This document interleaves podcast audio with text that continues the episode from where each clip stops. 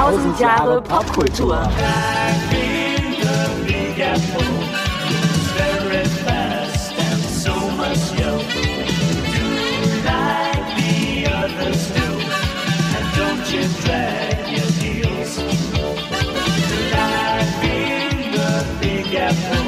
Hello, good morning. How are you? How are you? Oh, nice to see you. How are you? Oh, that's so Oh polite. Your hair looks magnificent. Oh my god, the last bits of hair.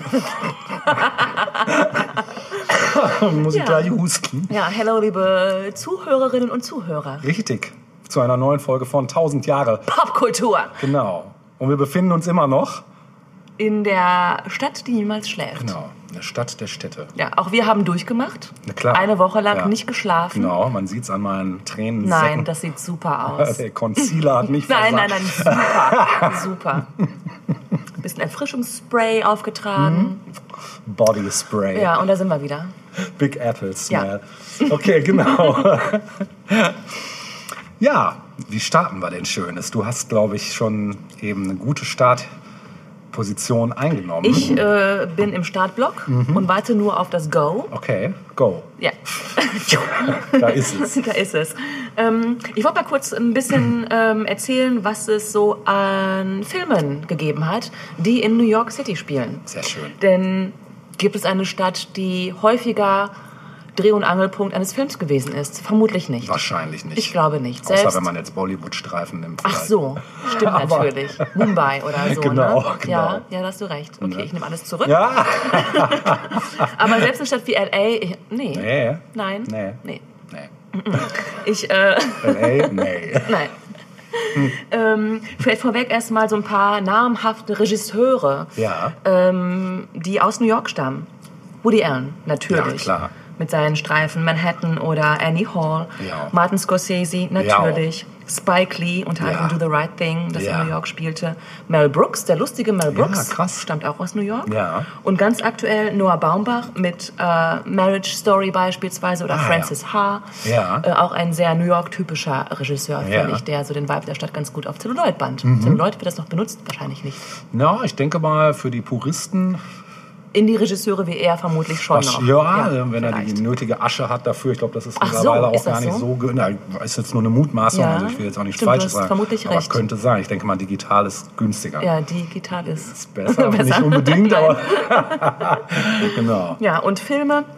Ähm, du hast es, glaube ich, letzte Woche schon mal kurz angesprochen, die Sesamstraße. Ja. Also Sesame Street Ja. ähm, ist wohl in Amerika oder in New York City äh, angesiedelt. Harry und Sally. Ja. Sex and the City als Serie. Klar. Taxi Driver. Geil. Friends. Seinfeld. Geil. Fame. Stimmt. King Kong. Krass. Ja, Aha. Klar. Äh, Der Pate, 1, 2, 3 bis 100. Ja. West Side Story. Frühstück bei Tiffany. Super, ja. Und Shaft. Ja, um nur klar. mal so ein paar zu nennen. Das ist natürlich Die auch Liste alle Gassenhauer eigentlich. Ja, raus- Kids natürlich. Ja, stimmt, ja. Ne? Ja. Ja. Also das sind so, so, die einem so direkt in den Sinn kommen. Aber Sehr unzählige schön. mehr. Unzählige Ja, mehr. ja. Also da, die Liste ist, glaube ich, endlos. Ja. Ne? Sehr cool. Ja. Und ich glaube, du wolltest jetzt auf den Film zu sprechen kommen. Das Ich ist frage richtig. mich Es ist gerade, richtig, Natascha. ob ich den gerade schon erwähnt habe. Und das Lustige ist, nein, du hast ihn nicht erwähnt. Aber das macht gar nichts, weil ähm, nicht, also du wirst ihn oder ihr werdet ihn oder die meisten werden ihn wahrscheinlich kennen, weil Immer dieser Druck, der aufgebaut wird. Wie jetzt? Den muss ich jetzt kennen. Nein, musst du nicht. Nein? Nein, ihr müsst den alle nicht kennen.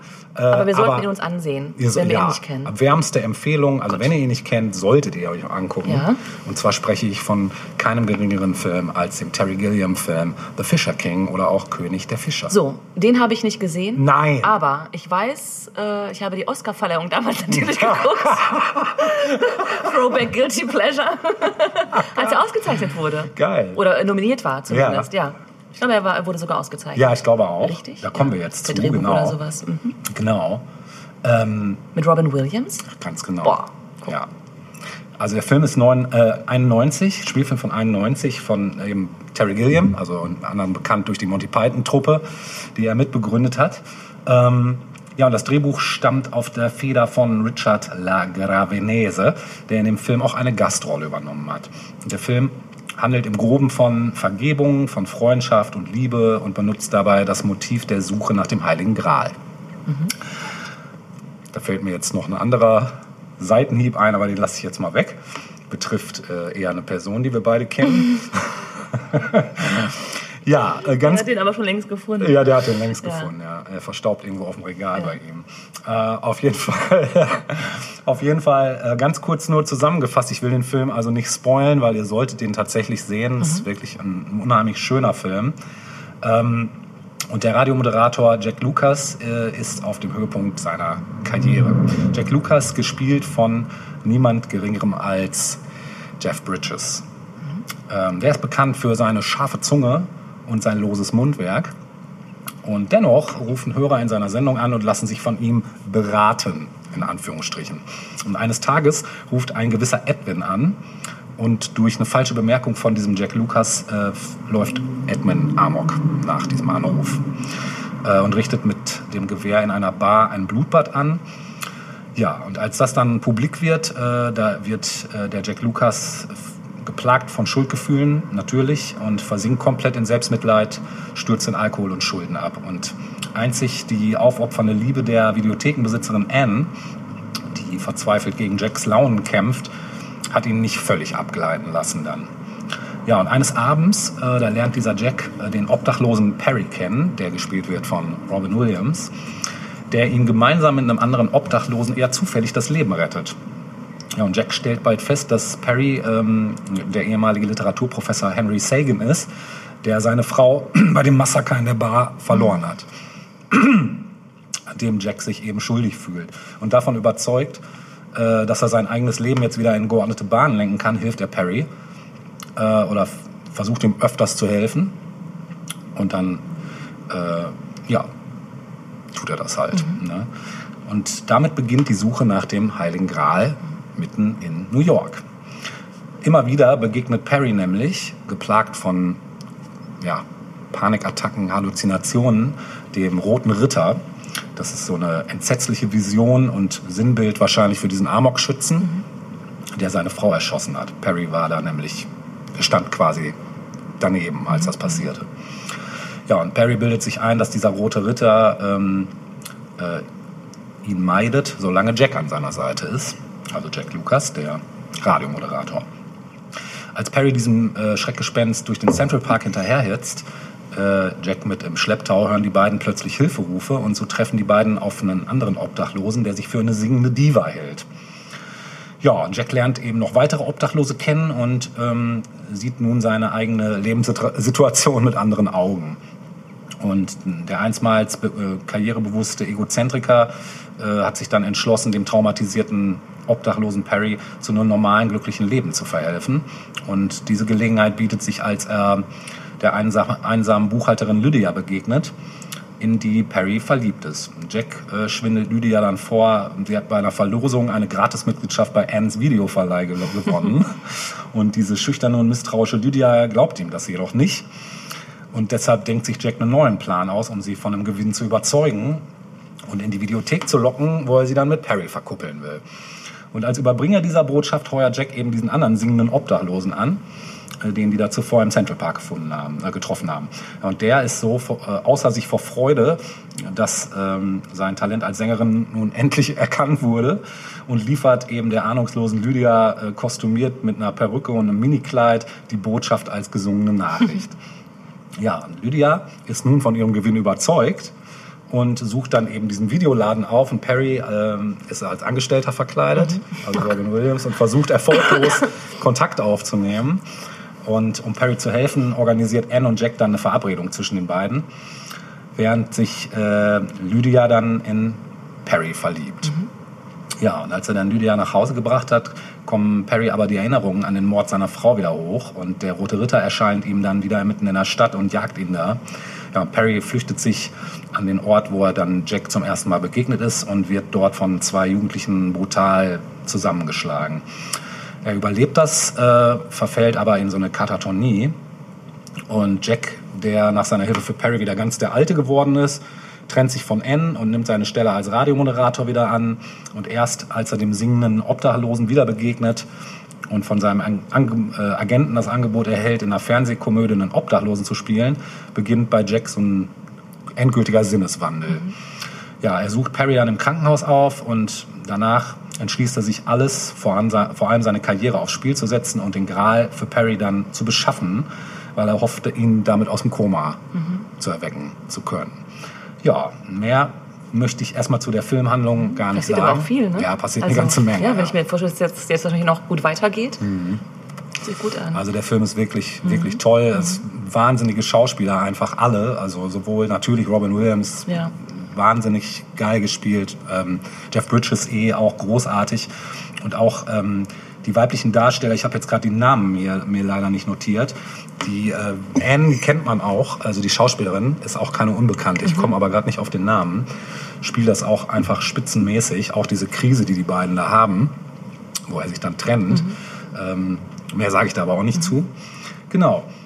Auf jeden Fall ähm, bezieht sich eben der Film auf eine Version von dieser Heiligen Grals-Legende, in der der Fischerkönig als Hüter des Grals erscheint und der obdachlose Perry, der in seinem frühen Leben Experte für mittelalterliche Literatur war, erzählt Jack dann die Geschichte. Und zwar ähm, Wortlaut. Der König sieht als junger Mann die Vision des Grals in einem Lagerfeuer. Besessen von dem Gedanken an Macht, Ruhm und Schönheit greift er danach und verbrennt sich die Hände. Mit den Jahren wird diese Wunde immer schwerer und der König alt und krank. Eines Tages kommt ein Narr in das Schloss, sieht den kranken Mann, erkennt ihn aber nicht als König und fragt, was fehlt dir, mein Freund? Der Alte antwortet, er habe Durst und brauche dringend Wasser. Der Narr nimmt einen Becher, der neben dem Bett steht, füllt ihn mit Wasser und reicht ihm den König. Als der König daraus trinkt, heilt seine Wunde und seine Kräfte kehren zurück. Und siehe da, plötzlich hält er den heiligen Gral in seinen Händen. Verwundert fragt er den Narren, wie konntest du etwas finden, das meine tapfersten und weisesten nicht fanden? Darauf antwortet ihm der Narr, ich weiß nicht. Ich wusste nur, dass ihr Durst hattet. Ja, und das bringt es ja, einfach auf den mhm. Punkt, die ganze Geschichte. Jetzt kurz zu den Auszeichnungen noch. Ja. Also er hat tatsächlich einen äh, Oscar gewonnen, nämlich äh, Mercedes, Mercedes Rühl, Mercedes Rühl, mhm. gewann 92 als beste Nebendarstellerin oh, ja. den Oscar. Mhm. Und das ist sie auch. Ja, mhm. Genau. Robin Williams, das Drehbuch von Richard Lagravanese, die Filmmusik und die Kulissen wurden für den Oscar nominiert. Mhm. Robin Williams und Mercedes Rühl gewannen 92 den Golden Globe Award. Und der Film als beste Komödie, Terry Gilliam und Jeff Bridges wurden, wurden für den Golden Globe nominiert. Ah ja, und ähm, Amanda Plummer, die auch mitspielt, ähm, ist Lydia. Mhm. Kennst du auch, ne? Amanda. Ja, vom Namen. Mhm. Ich habe kein Gesicht vor Augen. Die wurden 92 für den BAFTA Award, mhm. B-A-F-T-A ja. Award, ja, keine BAFTA, Ahnung. Mhm. Ja. Und Mercedes Rühl, da ist er wieder, gewann 92 den Saturn Award. Mhm.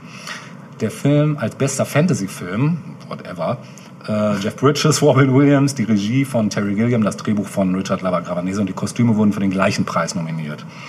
Genau, und in die Deutsche Film- und Medienbewertung FBW in Wiesbaden verlieh dem Film das Prädikat besonders wertvoll.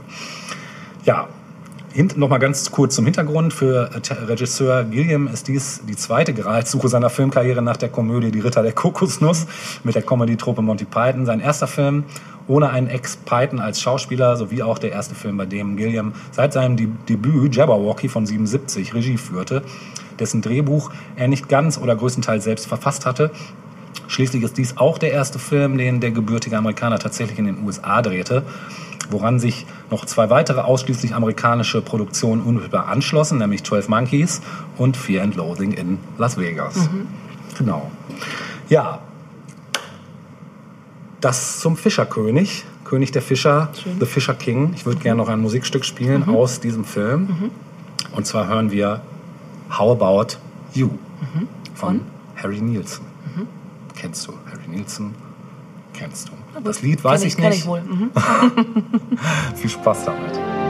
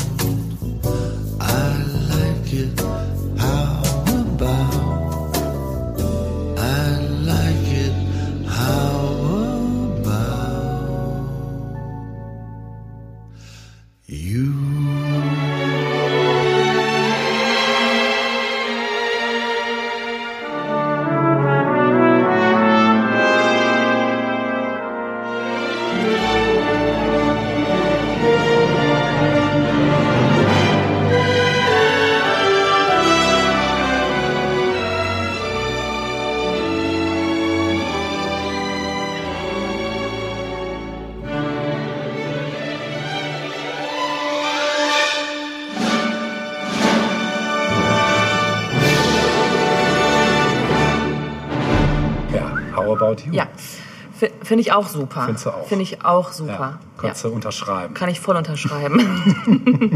Nein, ein schö schönes Stück, das auch so ein bisschen, nicht ein bisschen, sondern ganz schön so New York-Flair Ja, rüberbringt. den Spirit, ne? Genau, auch eine ganz schöne Filmmusik grundsätzlich. Mhm, absolut. Auch im Film selbst. Ja? Ah, ja. mhm. Die ganze Musik im Film ist sehr, sehr, sehr. Sehr. sehr. Gut. ähm, von Film ist es nur ein kurzer Weg Richtung dem Thema, das ich jetzt ansprechen möchte. Ich möchte sprechen über eine der Hauptlebensadern von Manhattan. Eine Kohle. Straße, die sich von. Bitte was? Kohle. Kohle. Ja, Mann. ja, ja, darüber möchte ich aber nicht sprechen. Okay. Äh, Wall Street war doch auch so ein Film, Ja, ne? der, genau. den wir Michael ja gerade. Mhm. vorhin vergessen haben. Ja, richtig. Nein, ich möchte über den Broadway sprechen. Klar. Die Geschichte des Broadway, was wäre New York? dass du darüber sprichst. ja, ähm, also die gesamte Theaterwelt Mhm. im Grunde genommen. Ähm, New Yorks beziehungsweise Manhattans. Ne? Mhm. Ähm, der Broadway ist mega lang. Hast du das gewusst? Ja. Ja, er führt ja ich. nicht nur von der Südspitze Manhattans bis hinauf in die Bronx, was Nee. ja schon krass lang Ist schon lang, ne? ja. Voll lang. Voll langer Voll lang, Mann, ey. voll- Nein, er führt sogar weiter in den Norden bis nach Albany Wow. und ist insgesamt 50 Kilometer lang. Heftig. Da gab es einen Song von Roger Whittaker. Glaube nicht. Stimmt. Na, na, na, na, na, Und Liebe ist ein heißes Schwert? Nein, ein scharfes Abschied Schwert. ist ein Abschied. scharfes Schwert. Das war aber Katja Epstein, oder? Abschied ist ein bisschen wie Sterben. Ja. Ja, Ist es ja auch. ja aber ähm, ja, naja, wie auch immer. Das kommt dann auch nochmal in der Guilty Pleasures Episode Ich der schon wieder nächsten. so viel Munition dafür. Ja. Ähm, Broadway äh, gilt als die Theaterstraße Mhm. der Stadt, natürlich. Äh, hat auch eine ganz interessante Geschichte, die wir uns jetzt mal zusammen angucken Ja, werden. bitte. Während im mh, verpönten Mutterland England, man muss ja sagen verpönt, weil Ja. man sich irgendwann davon losgesagt hat, Stimmt, ja. ähm, das Schauspiel äh, schon eine lange Tradition hatte, hat es dann doch gedauert, äh, bis Theater auch in der neuen Welt Fuß fassen konnte. Ähm, 1732 war es dann aber soweit. Oh, doch. Damals, Ja. ja. Ähm, da kam nämlich eine Schauspieltruppe aus London nach äh, New York und führte ein paar Stücke auf. guck mal. Tada! Wir sind wahrmäßig. Ne? Das war so was ganz Neues. Gab es in der Form noch nicht. Junior, ne? so ein bisschen, ne? Ja. ja. Ähm, und äh, es dauerte dann aber noch mal eine ganze Weile, ähm, bis es einen wirklich ersten offiziellen Aufführungsort für Theater und Ähnliches gegeben hat in New York City. Nämlich äh, erst 1750, fährst du gerade vom Stuhl? Erzähle ich dir gleich was zu. Im Off. Gut. Ähm, 1750 ähm, hatte New York äh, 10.000 Einwohner immerhin schon, 150 Wow. Tavernen Ja. Und endlich eben auch einen offiziellen Aufführungsort für Theaterstücke. Und Ja. zwar ganz in der Nähe des Broadway. Äh, Das war damals noch ein Holzbau, ein simpler Holzbau mit 280 Plätzen. Und es wurden vor allem Shakespeare-Stücke aufgeführt, äh, aber auch das erste dokumentierte Musical in New York. Bin ich gespannt. Namen habe ich hier nicht. Ach so, okay. Das, Cats. Cats, genau. Nein. ähm, aber das waren so die ersten Anfänge, ne? Mhm. die Anfänger. Vier Jahre später wurde aber dieser aber auch schon wieder abgerissen Mhm. und dann hat es wieder eine ganze Weile gedauert. Grund äh, dafür, dass erstmal nicht so richtig so der Blick offen war für Unterhaltung in Form von Theater, war, dass dann eben der Unabhängigkeitskrieg äh, dazwischen lag. Also da Ja, hatte man dann stimmt. irgendwie erstmal ein paar Ah, andere Mist, Sorgen. ja. Mhm. Ja. Aber als der dann überwunden war, 1798 dann irgendwann, also der war natürlich vorher schon zu Ende, aber 1798 gab es dann das erste richtige Theater, das Park Theater, Ja. äh, das Plätze für 2000 Zuschauer bot Oh. äh, und auch mit Balkonen und einer Galerie. Mhm. Ähm, das Ganze war damals aber noch nach Klassen unterteilt. Ne? Und ähm, ähnlich wie man es auch aus England kannte, wurde dort getrunken, geraucht, es wurde wild äh, Richtung Bühne hingerufen. Und äh, krasserweise wurde auch der Prostitution gefrönt. Im Theater. Im Theater. Krass. W- Wurde da auch direkt Ja. der Akt vollzogen? Alles. Ach Quatsch. Ja. Im Ernst? Aber sowas von. Mann, irgendwie habe ich zur falschen Zeit gelebt. Ja, und zwar auf den Balkonen ganz oben. ja. Ja. Das Müssen, müssen wir erstmal sacken lassen, ja, oder? das muss einen Moment sagen. Ja. Das ist ja crazy. Ja. Okay. Also es war ein normal, was ist normal? Also die Polizei, die Polizei hat nichts getan oder die Ja. Sittenwächter, ne? Ja. Und hat ähm, mitgemacht, weil bitte was? Ja, vielleicht unter Umständen auch das, genau. Und die Balkone waren eben so weit äh, entfernt vom Geschehen, dass man Ja, da ähm, konnte man ja, machen. es war ohnehin laut. Ne? Wir haben ja vorhin schon gehört, da Mhm. wurde auch kräftig kommentiert, wie heute im Internet. Das war damals das Theater. Hater. gab es auch Trolle im Theater. Mit Sicherheit, bestimmt. bestimmt. Auf der Bühne gab es die dann. Gab's die. Das ist ja geil. Ja, fand ich auch krass. Naja, jedenfalls ähm, Anfang des 19. Jahrhunderts dann ähm, gab es zwei große Unterhalt Unterhaltungszentren. Ähm, denn das Ganze war auch weiterhin nach Klassen unterteilt. Also die, die sich die besseren Plätze leisten konnten, saßen dort. Die, die sich weniger gute Plätze leisten konnten, eben woanders. Ja. Und ähm, irgendwann war es auch so, dass das dann ein bisschen nach Gegenden unterteilt wurde. Es gab äh, um die Gegend ähm, um Bowery herum, das waren dann eher so die Theater für die Arbeiterklasse. Und der Broadway selbst war dann eher so der Bereich für die Reicheren und Wohlhabenden. Und es kam dann ähm, Anfang des 19. Jahrhunderts zu einem Zwischenfall, dem sogenannten Astor Place Riot. Oh. Ähm, mhm. ähm, es war so, dass am Broadway und äh, in der Arbeiterklassengegend Bowery ähm, jeweils Macbeth aufgeführt wurde.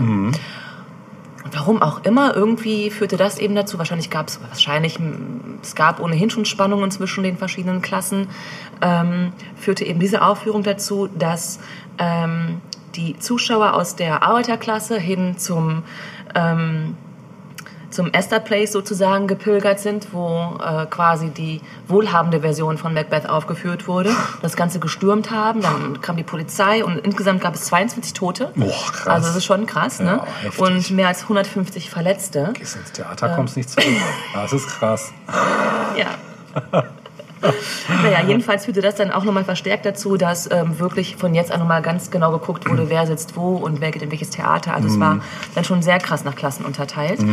Ähm, aber spätestens ab 1870 war es dann so, dass der Broadway synonym war mit dem Begriff Theater. Insbesondere die Gegend um Union Square herum Ja. und ähm, wenige Jahre später hat sich dann auch das Theater als fester Bestandteil der Unterhaltungsszene ähm, Szene der New Yorker äh, entwickelt. Also es war irgendwie klar, man kann abends ins Theater gehen und ähm, irgendwann kam dann auch ähm, kam eine technische Neuerung hin- hinzu, die das Ganze noch attraktiver gestaltet hat, nämlich äh, das elektrische Licht Ah. das dann Einzug gehalten hat. Das Lyceum-Theater äh, war dann auch das erste, das komplett mit elektrischem Licht ausgestattet worden war. Krass. Und ähm, Edison hat die Installation persönlich überwacht. Geil. Das ist ja, Ja. auch geil. Und ähm, da, das war dann auch schon so die Zeit, wo dann auch schon außen die Billboards sozusagen, Mhm. die Ankündigungen, ähm, auch mit elektrischen Glühbirnen Mhm. umrund, umrahmt wurden und so. Es wurde ähm, weißes Licht genutzt, also weiße Glühbirnen. Ja. Bunte gab es damals auch schon, aber die brannten wohl irgendwie zu schnell durch. Ja, warum auch sind immer, ja aufgrund der. Beschichtung, genau, Mhm. genau. Ähm, und zu der Zeit bekam dann auch der Broadway das äh, Stichwort The White Way, glaube Oh. ich, weil eben alles so schön hell und weiß leuchtete in der, in der dunklen Nacht. Ähm, Anfang des 20. Jahrhunderts ähm, gab es dann auch schon 33 offizielle Theater. Boah. Und ähm, 1904 führte nochmal eine äh, Neuerung dazu, dass alles insgesamt besser erreichbar wurde. Es wurde nämlich die erste U-Bahn-Station, die erste U-Bahn-Strecke ähm, eingerichtet, sodass es eben für Leute, die ins Theater gehen wollten, viel, viel einfacher war. Ne? Also du konntest aus, ähm, weiß ich nicht, Staten Island, mal, ja, weiß ich nicht, ob es da schon dann die Verbindung gab, aber es gab eben die Möglichkeit, am gleichen Abend wieder zurück nach Hause zu fahren durch so eine U-Bahn, ne? während man vielleicht sonst eher irgendwie Übernachtungsmöglichkeiten suchen musste, wenn man abends noch ins Theater wollte.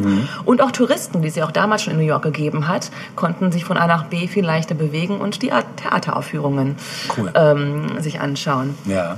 Ja. Ähm, die Ecke Broadway, 42. Straße, ähm, wurde dann irgendwann so ausgebaut, dass dort dann direkt auch schon mehrere U-Bahn-Linien zusammentrafen, sodass dann dadurch ähm, die, der Theaterdistrikt nochmal verstärkt wurde. Ne? Also Theater wurden dort dann auch eröffnet, wo die Leute auch hinkamen als Abendunterhaltung. 1904 ähm, wurde dann das, ähm, wie soll ich sagen, errichtet kann man nicht sagen. Es geht um einen Platz, nämlich den Times Square, der 1904 zu seinem Namen gekommen ist. Also Okay. das war im Prinzip so eine Schnittstelle schon damals. Ne? Aber 1904 hat die Zeitung The New York Times ein Gebäude äh, errichtet. Macht Sinn. Und bitte? Macht Sinn. Macht Sinn, genau. Und äh, man hat dann eben beschlossen, okay, diesen Platz hier nennen wir Times Square. Cool. Ja, fand ich auch ganz schön. Mhm. Genau. Wenn wir von Broadway sprechen, dann hören wir oft die Begriffe Off-Broadway Ja. oder Off-Off-Broadway. Mhm. Was heißt denn das eigentlich, kann Ja, man sich fragen. weiß ich ne? auch nicht. Genau. Kannst du es mir sagen? Äh, kann ich dir sagen, Ja. ähm, es hat ähm, vor allem mit der Anzahl der Sitzplätze zu tun. Also je kleiner ein Theater ist, desto offer ist es vom Broadway Ah, okay, sozusagen. krass. Und dann auch mehr in den Nebenstraßen zu finden. Ne? Und ähm, ab 1910 etwa kam es auch zu den ersten Off-Broadway-Produktionen. Also das waren damals äh, Möglichkeiten im kleineren Rahmen für neue Theaterschaffende experimentelle Stücke aufzuführen. Da fing das so an in den Zehnern. Krass. Ne? Schön, oder? Auch nicht gedacht, Und man denkt ja. sich so, krass, da waren die schon so, Ja. so drauf Echt irgendwie. Man denkt immer, es progressiv. ist progressiv, Ja. Mhm. genau. Ja. Ähm, 1927, 28 war ein wichtiges Jahr oder eine wichtige Zeit für das New Yorker Theater. Es gab in der Zeit dann auch schon über 70 Theater. Mhm. Ne? Also innerhalb von 20 plus Jahren hat sich das Ganze mal eben mehr als verdoppelt. Mit über 250 Shows im Verlauf der, des Jahres. Mhm. Jeweils was schon ganz äh, beachtlich Schon ist, stattlich, finde ich. ja, Finde ich auf auch, jeden ja, Fall. genau. Ähm, die 20er Jahre waren ohnehin eine wichtige Zeit fürs Theater, weil nicht nur ähm, leichte Stücke aufgeführt wurden, sondern auch eine Ära begann fürs US-Theater mit Stücken von Eugene O'Neill beispielsweise, den hatte ich irgendwann auch mal erwähnt, Ja, im. Zuge von Arthur Miller beispielsweise Ah, oder ja. Tennessee Williams, der so ein bisschen so der Vorläufer des mh, ernsten Theaters, des ernsthaften Theaters Mhm. war. Ne? Und ähm, das fing so in den 20er Jahren an. Ähm, 1927 im Dezember wurde ein auf der anderen Seite wiederum ein Stück aufgeführt, ähm, das vor allem das Musical nochmal fördern würde. Mhm. Also wenn wir heute an Broadway denken, dann, dann ist eben auch das Stichwort Musical Ja, natürlich ganz absolut. groß. Das verbindet Ja. man damit natürlich auch die ganz klar. Definition irgendwie, ne? Im Fast Grunde schon. genommen schon, ja. Es wurde nämlich Showboat äh, uraufgeführt im Dezember zwei, äh, 2000, nein, 1927.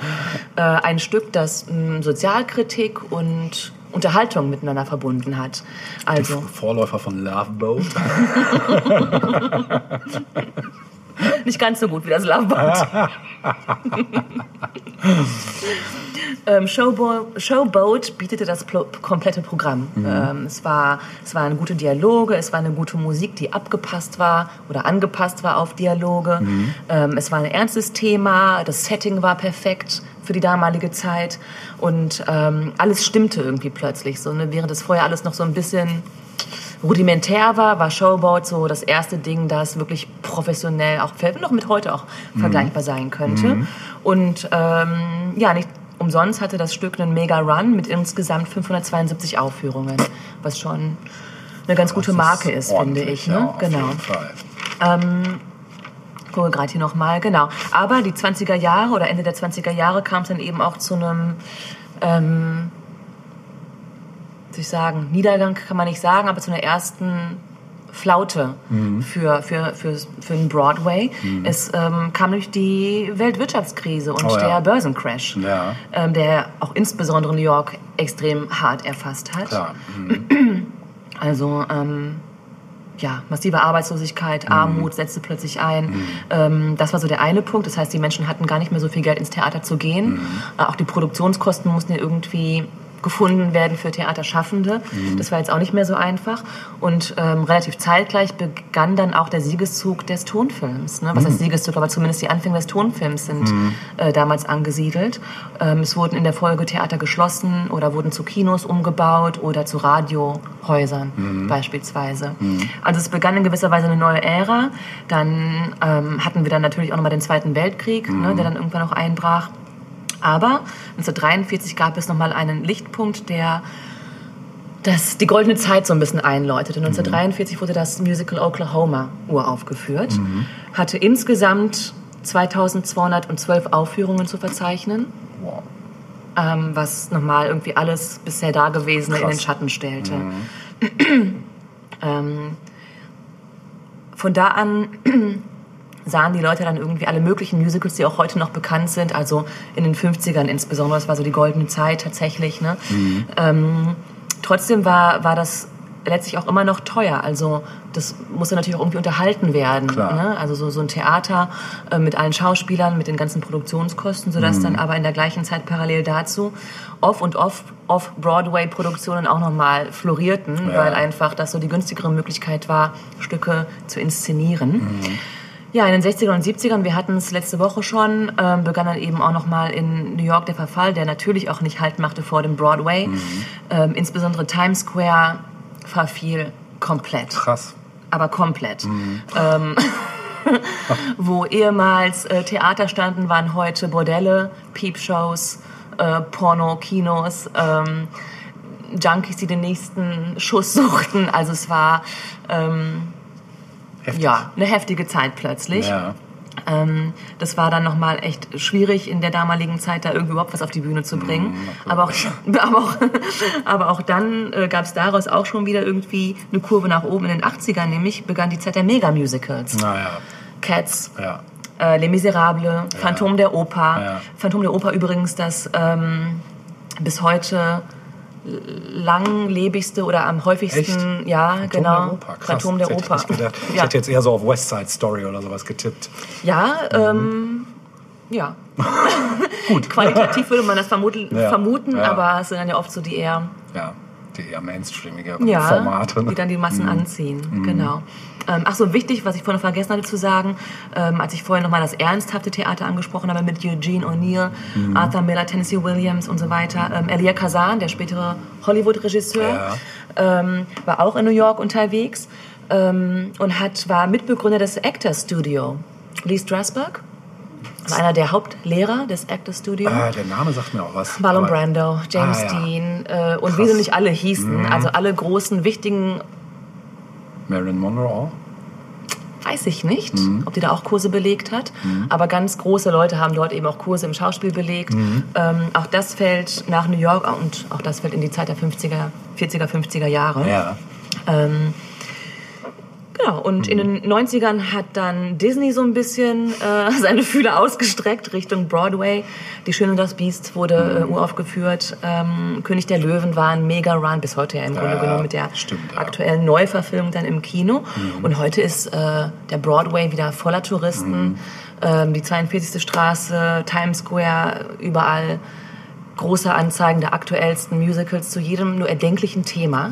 Man fragt sich, hat das denn nie ein Ende? Ne? auch wenn wir nach Deutschland blicken, weit, weit weg vom Broadway.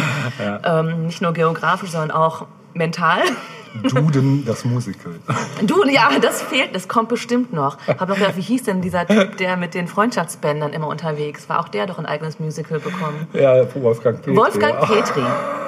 Ja, Duden, das Musical ist eine Idee übrigens von Ralf Rute gewesen. Ach so, ja. Wollte ich noch mal kurz dazu sagen. Ja, das fehlte noch. Das Ne? fehlt noch, genau. Oder Körperwelten on Eis.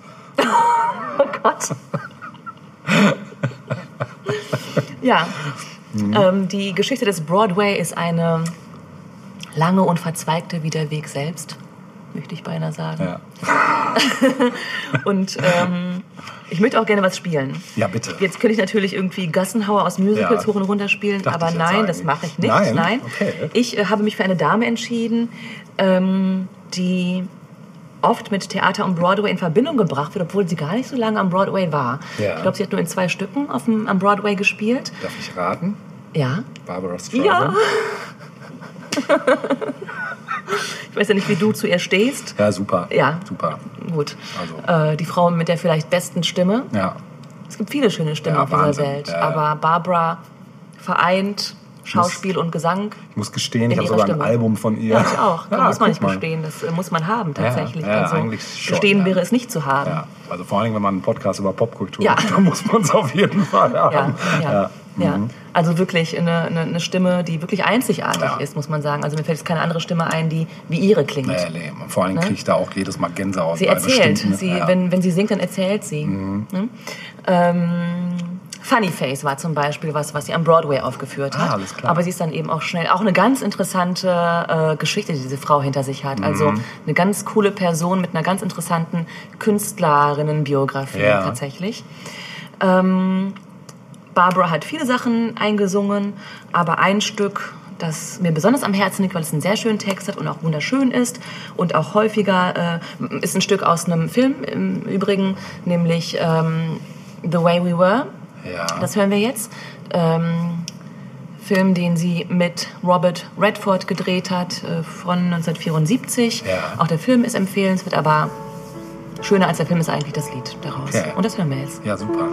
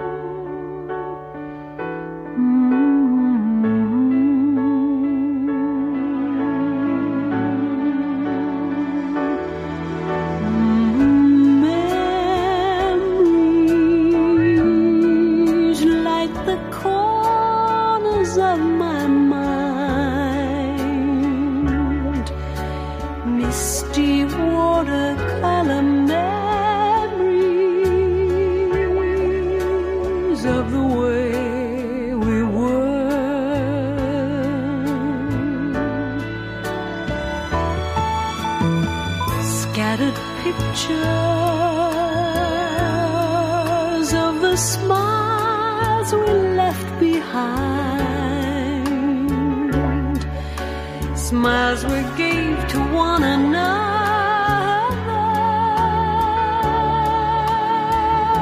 for the way we were.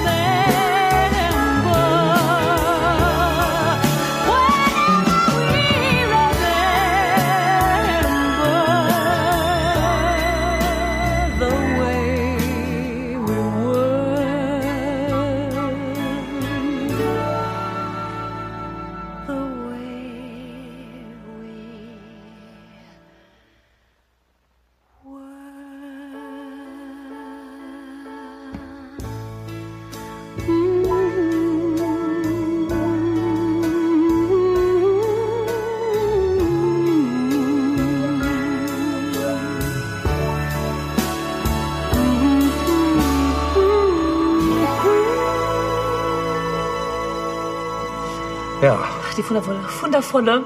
die Gänsehaut werde ich nicht mehr los. Nee, heute. Barbara, ja. Geile Stimme einfach. Das finde ich auch.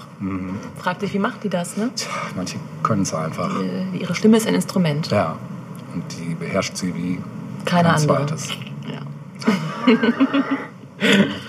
du, lass uns Okay. doch noch mal kurz ein bisschen über New York selbst sprechen. Ja, Ähm, du warst ja vor gar nicht allzu langer Zeit dort, glaube ich. Was dann 2015. Guck, Mhm. fünf Jahre, etwas weniger als fünf Jahre vielleicht. Das ist ja noch relativ frisch. Ja. Das ist doch ein bisschen länger her. Ja. Hast du noch mal so ein paar Sachen, wo du sagst, Leute, wenn ihr noch nie dort wart, Ja, das solltet ihr euch angucken. Habe ich. Das Problem ist nur, ich weiß überhaupt nicht mehr genau, wo das jetzt. Also ich könnte keine Straße nennen. Ich könnte Mhm. nicht mal direkt sagen, war es jetzt Manhattan oder war es schon Brooklyn, weil äh, ich weiß, dass zwei, drei Dinger waren wirklich so an, im Grenzgebiet.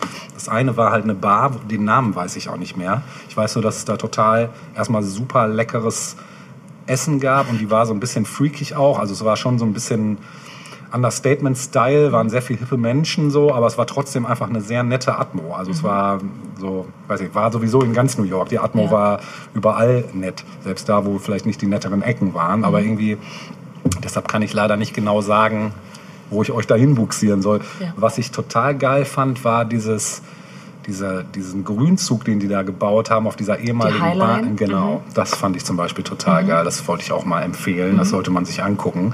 Also das war so ähm, einfach eine coole Ecke. Okay. Also auch ein ganz eigener Flair. Ne? Ja, so ein bisschen Natur zwischen allen Hochhäusern. Genau, ne? so genau. Ist es eigentlich. Und So sehr ruhig. Genau. Das ist äh, abgefahrene. Ne? Ja, genauso war es ja auch mit dem Central Park. Ich Total, meine, was ja. für ein riesiger Park irgendwie. Da Ja. brauchst du ja schon einen Tag, um den zu erkunden fast. Ja. Also es ist schon, finde ich schon beeindruckend, in so einer riesigen Stadt halt auch noch wirklich tatsächlich so... Ruheoasen auch ja, zu finden, ne? Genau. Also das habe ich auch nicht erwartet so vorher. Was ich auch toll fand, war, habe ich dir vorhin schon gesagt, dieses Schiff, äh, wo es nach... Die äh, Staten Island genau, Ferry die Staten meintest du, Island ne? Ferry, Genau. genau. Genau, das fand ich auch total. Auch überhaupt dieser ganze Anlegebereich und so, mit diesen, da waren ja auch teilweise so Skulpturen am, am Rande der Straße. Und ich weiß noch, ein, ein Foto habe ich da geschossen, das muss ich dir irgendwann mal zeigen. Das ist irgendwie total surreal, weil irgendwie überall diese Hochhäuser und alles sehr, sehr architektonisch ausgefeilt, total clean alles. Und mittendrin, wirklich mittendrin, und sonst kein anderes Fahrzeug auf der Straße, nur so ein richtig klassischer amerikanischer Eiswagen. So in knallbunt steht da so an der Kreuzung. Und sonst ist kein Auto zu sehen, kein Mensch zu sehen, nur diese Hochhäuser und dieser Eiswagen, was irgendwie sieht so aus wie reinmontiert Ja. irgendwie. Ja, das ähm, fällt mir noch wieder so ein, so rückblickend. Was sind Central deine? Park, ja, ich überlege gerade, also Central Park sowieso, klar, Ja. der hat ja verschiedene Ecken. Ja, genau. Ähm, Strawberry Fields, ne? Hast du die gesehen vom Nein. Dakota Building, wo Nein. John Lennon erschossen wurde? Ach so, Moment, doch, da war ich. Strawberry. Doch, sicher, klar, da ist ja auch dieser Mhm. so große Plakette, Bereich. genau, wie ja. so eine Art Plakette da Ja. einge, einge Doch, klar. fast, Mhm. oder wie sagt man? Ja. Mhm. Ja, das fällt mir so ein. Oder ähm, Washington Square Park Ja, da ähm, war ich, glaube ich, nicht.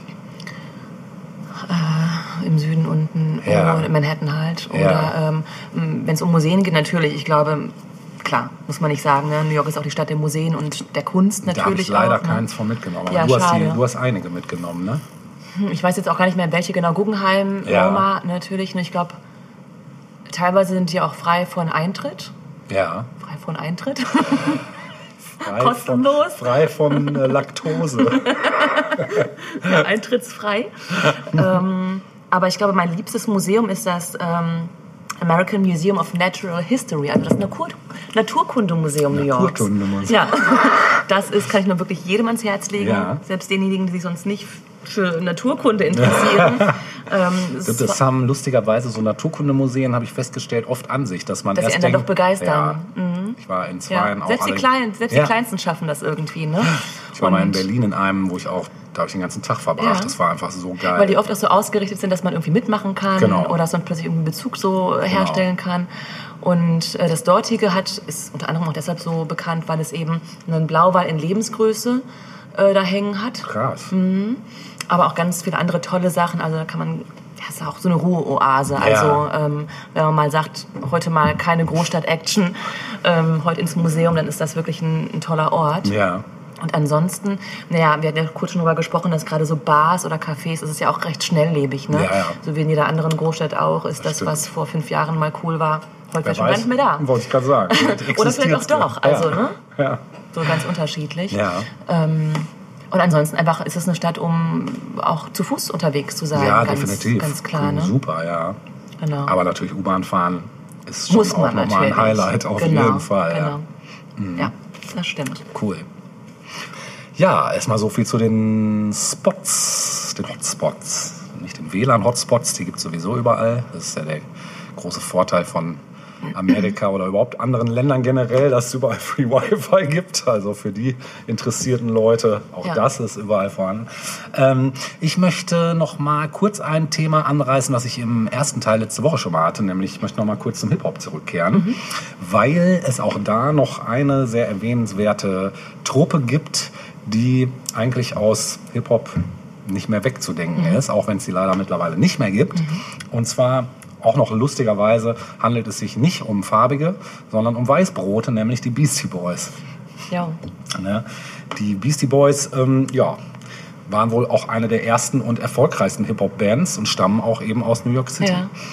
Und ja, nach dem Tod von Adam Jauch äh, 2012 lösten die sich dann leider auf. Ne? Und die sind tatsächlich schon 79 haben die Beastie Boys begonnen, allerdings als Hardcore-Punk-Band mit dem Namen The Young Abor Aborigines. Und die damalige Besetzung, ähm, die hat sich irgendwann dann natürlich ähm, gesund geschrumpft. Also es war damals war dabei Michael Diamond, also Mike, Mike D, Adam Jauch, MCA, John Barry und Kate Schellenbach. Und ihre musikalischen Vorbilder waren Bands wie Black Flag und die Bad Brains. Und 81 benannten sie sich dann um. 82 veröffentlichten sie mit einer EP mit dem Titel Polywalk Stew und gaben im Großraum New York einige Konzerte. Und im selben Jahr verließ der Gitarrist John Barry die Band. Der wurde dann durch Adam Horowitz, in Klammern Ed Rock, ersetzt. Ja, und 83 hatte die Gruppe wieder die Gelegenheit, ein Album aufzunehmen, doch das Ergebnis war dann kein Hardcore-Album, sondern die obskure Single Cookie Puss. Und die bestand aus einem Scherztelefonanruf mit darunter gelegten Beats und zeigte damit den ersten Schritt in Richtung Hip-Hop. Kate Schellenbach hat darauf die Band dann verlassen. Das ist mir zu doof, die hat hatte die sich keinen gedacht. Bock, genau. Und da, die dadurch entstandene Dreierbesetzung war die bis zum Tod von Adam Jauch bestehende Formation. Ja, Kate Schellenbach noch mal kurz am Rand spielte danach bei Luscious Jackson, die kennst ja. du vielleicht. Mhm. Ja, und die beiden ersten EPs wurden später unter dem Namen Some Old Bullshit äh, wieder veröffentlicht, also von Beastie Boys jetzt. Die Musiker zeigten danach immer mehr Interesse für Hip-Hop und die Hinwendung zum Rap und einem Genre, für das sich damals eigentlich nur we- wenige Weiße interessierten, äh, wird oft mit den Wurzeln der Bandmitglieder im jüdischen Bürgertum von New York erklärt, das traditionell offen für unterschiedliche künstlerische Einflüsse war. 85 ähm, traten die Beastie Boys dann bei einem Band-Contest im Film Crush Groove an. Und im selben Jahr hatten sie als Vorgruppe bei Madonnas Virgin Tour erste Auftritte vor größerem Die Publikum. Madonna. Da ist sie wieder. Ne?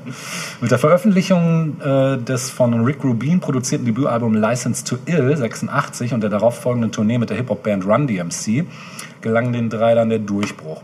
Ja, das Album unterhielt, äh, äh, enthielt natürlich die Hitsingle Fight for Your Right to Party, die kennen wir alle noch, die Nummer. Durch den Einsatz von gesam- gesampelten E-Gitarren gilt die Musik als ein wichtiger Crossover-Vorläufer. Und anschließend hat man sich dann emanzipiert von dem Rick Rubin und ist ein bisschen nach Los Angeles kurz mal gezogen. Ja, und 89 veröffentlichten die Musiker dann Paul's Boutique, einen Hip-Hop-Meilenstein, der dann vom Magazin Rolling Stone zu den 500 besten Alben aller Zeiten gezählt wurde.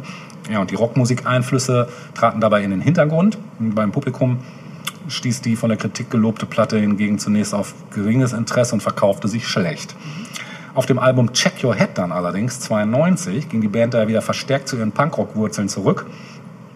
Und das nächste Album, Ill Communication in 94, brachte mit Sabotage überraschend wieder einen Welthit hervor. Super Video. Ja, der eine eigenwillige Mischung aus Punk und Hip-Hop darstellte. Ja, Musiker, die oft mit den Beastie Boys zusammenarbeiten, sind zum Beispiel Michael Schwarz, alias Mixmaster Mike, also DJ. Äh, Der war bei Hello Nasty 1998 erstmals auf einem offiziellen Album zu hören. Dann ganz klar Mark Ramos Nishita alias Money Mark, der Keyboarder und Organist, der eigentlich seit, ja, seit der Check Your Head, glaube ich, spätestens dann auch ein Live-Mitglied dann auch wurde. Wendell Fight alias DJ Hurricane, Eric Bobo Percussion und Amory Smith alias AWOL an den Drums. Alfredo Or- Ortiz Percussion und die Produzenten Mario Caldato Jr. alias Mario C. Rick Rubin war wieder am Start, John King und Mike Simpson alias The Dust Brothers, kennt man auch. Nee? Ich nicht. Fight Club gesehen? Ja. Der Soundtrack ist Ach von so. den Dust Brothers. Immer nicht zu verwechseln mit den Chemical Brothers. Habe ich immer gedacht, ah, das sind bestimmt dieselben. Nein, sind sie nicht. Ja, zwischenzeitlich haben die Beastie Boys ihr eigenes Label betrieben, Grand Royal. Da sind dann auch die Platten Check Your Head zum Beispiel ist da rausgekommen und auch die äh, Communication. Und im Jahr 2006 publi- publizierten die Beastie Boys den Konzertfilm Awesome, I Fucking Shot That. Ähm, den würde ich mal ungesehenerweise mal äh, empfehlen. Ich habe den auf meiner Liste, den muss ich mir unbedingt die Tage angucken. Ist mit Sicherheit super. Ja, und im Juli 2009 gab Adam Jauch dann bekannt, dass er an Ohrspeicheldrüsenkrebs erkrankt ist. Ohrspeicheldrüsen. Wusste ich auch nicht, dass es das gibt. Ja, und die für den Herbst 2009 geplante Veröffentlichung des achten Studioalbums der Beastie Boys Hot Sauce Committee Part 1 musste aufgrund seines Gesundheitszustands dann verschoben worden, werden. Entsprechend einer vorherigen Bekanntgabe der Band auf ihrer Website erschien das Album dann am 3. Mai 2011 unter dem Titel Hot Sauce Committee Part 2. Mit dem Album ist auch ein 30-minütiger Film mit dem Titel Fight for Your Right Revisited erschienen, in dem unter anderem Jack Black, Will Ferrell, Elijah Wood, Seth Rogen und Stanley Tucci mitspielen. Den werden wir auch verlinken, weil der ist sehr sehenswert. Hast du ihn gesehen? Nein, Ja. ist es eine, Doku oder was? Nee, das ist so ein 30-minütiger Kurzfilm. Kurzfilm, der einfach unfassbar gut ist und super lustig ist. Ähm, genau, und am 14. April 2012 wurden die Beastie Boys dann in die Rock'n'Roll Hall of Fame aufgenommen. Ja, und am 4. Mai 2012 verstarb Adam Jauch dann an den Folgen seiner Krebserkrankung. Ja, und kurz darauf verkündigten dann Horwitz und Diamond, dass sie nicht mehr unter dem Namen Beastie Boys auftreten und die Musik aufnehmen werden. Ja, dann haben sie noch eine Bandbiografie 2013 angekündigt, die ursprünglich 2015 erscheinen sollte. Ja, und am Mai, 19. Mai 2016 starb das Gründungsmitglied John Barry dann im Alter von 52 Jahren an Demenz. Ich wusste nicht, dass man an Demenz sterben kann, ehrlich gesagt. Hm, Doch, so Organe ähm, machen dann schlapp. Ach, die machen so. auch schlapp, okay. Also nicht nur das Bra- Brain. Weil das Brain die Organe Ah, ja, ja, steuert. stimmt, hast recht, klar. Heftig. Ja, und im Mai 2018 stellten Adam Horowitz und Michael Diamond die baldige Veröffentlichung der lang angekündigten Bandbiografie mit dem Titel Beastie Boys Book in Aussicht. Das Buch umfasst Fotos, Illustrationen, Kochrezepte, Playlisten und einige Texte der Beastie Boys und erschien am 30. Oktober 2018. Gastbeiträge stammen von Spike Johns, Johnsy, Mhm, Der ja auch äh, Genau. das Video gedreht hat. Richtig. Zu Dings, Bums. Wes Anderson und anderen Zeitzeugen. Ja, noch mal kurz zu Adam Jauch zurück. Der engagiert, engagierte sich seit Jahren für die Rechte der Frauen und ähm, mit dem von Jauch gegründeten äh, Milarepa Fund für das International Tibet Independence Movement. Ach, stimmt, das war sein Thema. Ne? Genau. Und Adam Jauch äh, interessiert sich seit 92 für Buddhismus und war auch seit 96 praktizierender Buddhist. So viel erstmal an Fakten. Weißt du, was die Verbliebenen heute machen? Sind die noch irgendwie aktiv oder Mit, mit Sicherheit. Aber so richtig publik ist es vielleicht auch nicht. in anderen Sparten? Wahrscheinlich, wahrscheinlich. Also ich kann mir auch nicht vorstellen, dass die gar keine Mucke mehr machen, aber naja. Also ist auf jeden Fall nichts gerade Mhm. Ja. so in Mainstream gespült oder so. Ne? Aber ich dachte mir, wir lassen jetzt mal Mucke sprechen. Ja. Und dafür musst du jetzt aber erstmal losziehen. Mach ich? Natascha, dann zieh doch mal. Mach ich. So.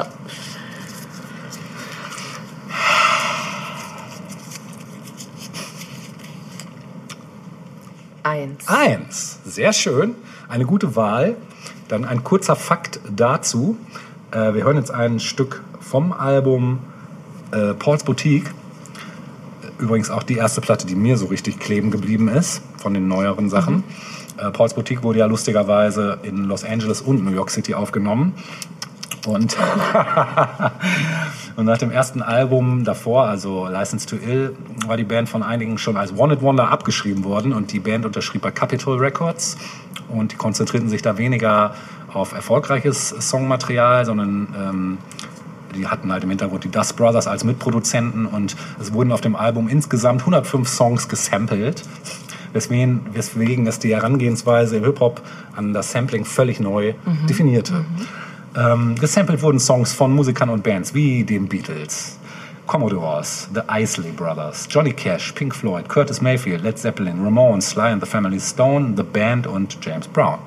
Paul's Boutique war eins der letzten Alben aus dem Golden Age des Hip-Hop, das unlizenzierte Samples enthielt. Ab den frühen 90ern wurde das Sampling nämlich von urheberrechtlich geschützter Musik stark juristisch reglementiert. Deshalb ist es eigentlich ein Wunder, dass die Platte noch so ganz normal erhältlich ist, weil ich glaube, die Hälfte der Songs Von wann ist das Album? Was sagtest du vorhin? äh, von 88, 89. Äh, die Musikzeitschrift Rolling Stone führt Paul's Boutique auf Platz 156 der 500 besten Alben aller Zeiten. Und die deutsche Ausgabe wählt es auf Platz 16 der 50 besten Hip-Hop-Alben. Und in der Auswahl der 500 besten Alben des New Musical Express belegt das Album Platz 32. Pitchfork Media wählt es auf Platz 3 der 100 besten Alben der 80er Jahre. Paul's Boutique gehört zu den 1001 Album, Albums, äh, 1001 Albums you must hear before you die. Ja, jetzt gibt's hier noch ein lustiges Zitat aus der Rolling Stone. Nachdem sich das Trio als lustig krakelende Party-Rapper etabliert hatte, als jüdische Punks, die Hip-Hop kapiert hatten, kam schon das nächsthöhere Level, eine psychedelische Collage voller funky Beats und krasser stilistischer Brüche. Trotzdem passt alles traumhaft zusammen, selbst die quengelnden Stimmen. Schwarz zu sein ist hier klar eine Frage der Einstellung und nicht der Hautfarbe. Und wir hören jetzt von Paul's Boutique hören wir Shake Your Romper.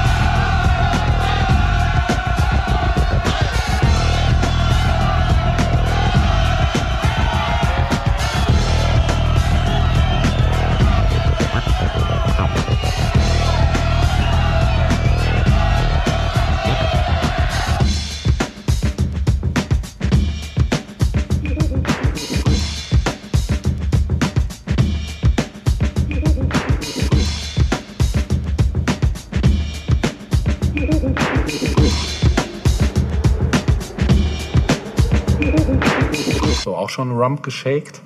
Aber total. Mir ist gerade siebenteils eingefallen, dass ich vorhin, als du deinen richtigen Hip-Hop-Input noch hattest, Ja. oder wann war das? Ähm, Letzte Woche. Letzte Woche, genau. Ja. Ich habe mir noch was notiert und das habe ich jetzt nochmal wieder gefunden. Ja. Ähm, und zwar einen kleinen Literaturtipp in Anführungsstrichen. Ja. Ähm, Jay-Z hat ja mal eine Art musikalische Biografie, Autobiografie rausgebracht. Ja. Und äh, mit dem Namen Decoded, wo Ja. er äh, seine Songtexte mit seiner eigenen Biografie in Verbindung bringt Ah, und das so ein cool. bisschen beschreibt. Und Jay-Z ist ja bekanntlich aus Brooklyn. Ja. Und zwar als Brooklyn noch Brooklyn war, ne? wie wir vorhin gelernt haben. Und ein wirklich sehr empfehlenswertes Buch aus dem Bereich Popliteratur. Cool. Ähm, ja, kann ich wirklich nur jedem ans Herz legen. Ich habe das. Kann ich dir auch gerne mal Oh, ja, sehr leihen, gerne. möchtest. Das ja? interessiert mich. Ist wirklich gut zu lesen, Ja. informativ und Ist das auf Deutsch oder Englisch? im Englisch. Ja, okay, Aber, aber. ne. Ja. Krieg ich hin. Wenn du Hip-Hop-Texte verstehst, dann verstehst du auch äh, diese Mal mehr, mal weniger, aber da wird es ja wahrscheinlich dann auch Ja, Seiten dann kann man ja auch mal ein Wort nachschlagen Ja. oder so. Oder ganze Sätze. Ja, das Ja. nur mal so als Tipp am Rande. Schön. Mhm. Ähm, wir machen weiter im Programm. Sehr gerne. Ja.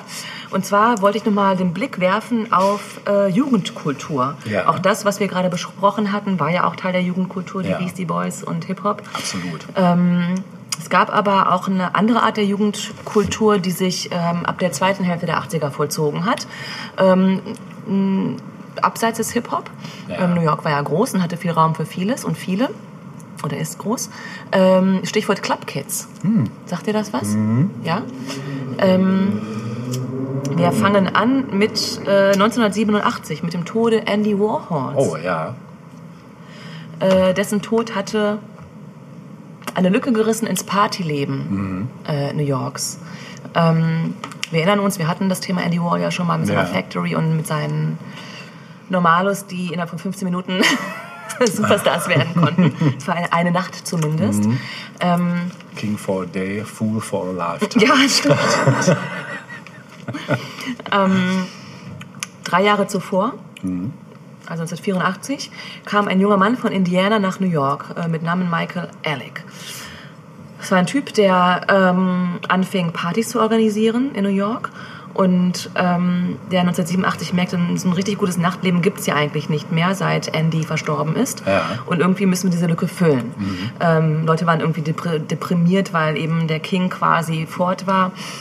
Und ähm, Michael Alec begann eben um diese Zeit herum mit kleinen Jobs in, äh, in Clubs, unter anderem im Club Dance Teria, ähm, der damals ein, ja, einer der Clubs äh, der Stadt war. Ähm, und es begann so die, die Zeit, in der er und Freunde von ihm ähm, anfingen, die Clubszene aufzumischen. Wie haben sie das geschafft? Nicht indem sie einfach in normale Klamotten den nächsten Club angesteuert haben. Nein, sie warfen sich in Schale, äh, kreierten Outfits und Kostüme, muss man beinahe sagen. Äh, und damit auch äh, in gewisser Weise eine Nachtleben, eine Nightlife-Persönlichkeit ne, für sich selbst. Ganz viel davon ähm, hatte Anleihen beim Drag. Ähm, aber es wurde das Ganze mal so auf die Spitze getrieben und ähm, vor allem auch abseits von der Frage, ob du Geld hattest oder nicht dafür. Also solange du Fantasie hattest und den Willen, irgendwie die Nacht zum Tag zu machen, warst du dabei. Ähm, so dieser Do-it-yourself-Gedanke war da auch ganz groß. Also gerade wenn es darum ging, sich äh, Kostüme für die Nacht zu schneidern und zu basteln. Und ähm, naja, der Einfluss dieser, dieser Truppe wuchs und wuchs. Ne? Also es waren eben junge Leute, die von Party zu Party zogen. Disco to Disco. Ja. äh, das war wahrscheinlich Soundtrack äh, dieser Zeit für die Leute. und ähm, es, es entwickelte sich ähm, ähm, dahin, dass einige davon, insbesondere Michael Alex selbst, zu Party-Promotern wurden. Ah, okay. Also bekannte Clubs wie das Limelight, das Palladium Ja. oder das Palace. Ja. Da fingen die an, als Party-Promoter zu arbeiten, Krass. haben halt Abende gestaltet und so. Ne? Mhm. Ähm, es haben sich ganz interessante Leute aus dieser Szene heraus entwickelt. RuPaul als der bekannteste tatsächlich, der bis heute ja nun Mhm. Krass, wirklich ja. eine extreme Medienpräsenz hat, auch ein cooler Typ. Ja. Ähm, aber eben auch eine un, un, unzählige andere Personen. Ähm, James St. James, Michael Tron, Ernie Glam sind so ein paar Namen, die vielleicht Leuten bekannt sein könnten, die sich damit ein bisschen auskennen. Ähm, bis in die frühen 90er Jahre hinweg äh, entstand so eine Gruppe von bis zu 750 Leuten. Es waren alles junge Menschen, Wow. die sich aufmachten, Party zu machen, aber nicht einfach nur so, sondern eben aufgebrezelt bis zum Anschlag und darüber hinaus. Ja. Ähm, aber jetzt nicht aufgebrezelt im Sinne von Denver Clan, sondern mit viel Fantasie und Mut, äh, sich auszudrücken. Ne? Äh, einer dieser Protagonisten jener Zeit, Walter Paper Cassidy, den habe ich hier mal zitiert, äh, ich habe das mal übersetzt frei. Der Nachtclub war für mich wie ein Labor. Ein Ort, wo man ermutigt und belohnt wurde, wenn man experimentierte. Jeder war ein Star und jeder konnte ein Star werden. Ähm, naja, wie gesagt, der, der Einfluss wuchs. Ähm, berühmt berüchtigt waren die sogenannten Outlaw-Partys. Ähm, da zogen die, diese Kids, das waren ja alles junge Leute, Ende, nee, Anfang 20, Ende 10. Wie sagt man das Jahre denn? hinter sich ja, gelassen Ja, genau. haben. Also, ja, teilweise auch noch in ihren Teenagerjahren, ne? ähm, die dann abends ausgingen.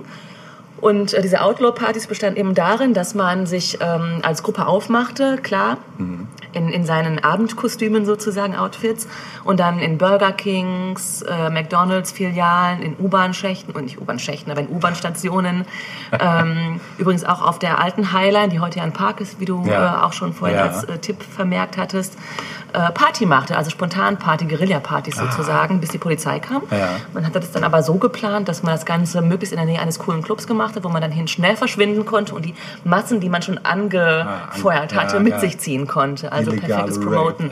ja. Genau, es war eine Art illegaler Rave, genau. Ne? Ähm, es war ganz kleine künstlerisch und modeaffine Jugendkultur. Ja. Äh, junge Menschen, die sich ähm, ausleben konnten unter, ich sag mal, ihresgleichen, die, die einander nicht äh, ähm, bewerteten Mhm. in ihrer Art zu sein. Ähm, der Höhepunkt war dann eine Clubtour durch die USA, wo eine Gruppe von Leuten, dieser Leute, der Club Kids, ähm, quasi von Club zu Club in den USA tourte äh, mit Fernsehauftritten, also in bestimmten Talkshows und so. Die werden wir auch verlinken. Das ist, da kommt das Ganze nochmal ein bisschen Du hast gerade Fernsehauftritte gesagt, was hab- ne? ja. Ich habe verstanden. Fancy Auftritte. fancy, fancy Auftritte waren es auch. Auch, ne?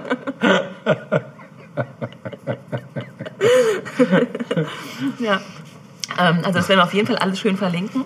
Äh, es gibt, ähm, ich hoffe, das gibt's auch noch, ähm, äh, Beiträge auf YouTube, die eingestellt wurden von, ich glaube, Ende der 80er, frühen 90er, wo die äh, Protagonisten selbst quasi Vlogs aufgenommen haben, also sich selbst mit Kameras gefilmt Ja, haben, geil. auf dem Weg hin zu irgendwelchen Clubs und so weiter. Mhm. Das ist nochmal besonders schön zu sehen, weil man auch sieht, wie sie so drauf waren Ja, einfach, ne, ja. abseits von, von Fernsehshows oder so. Mhm.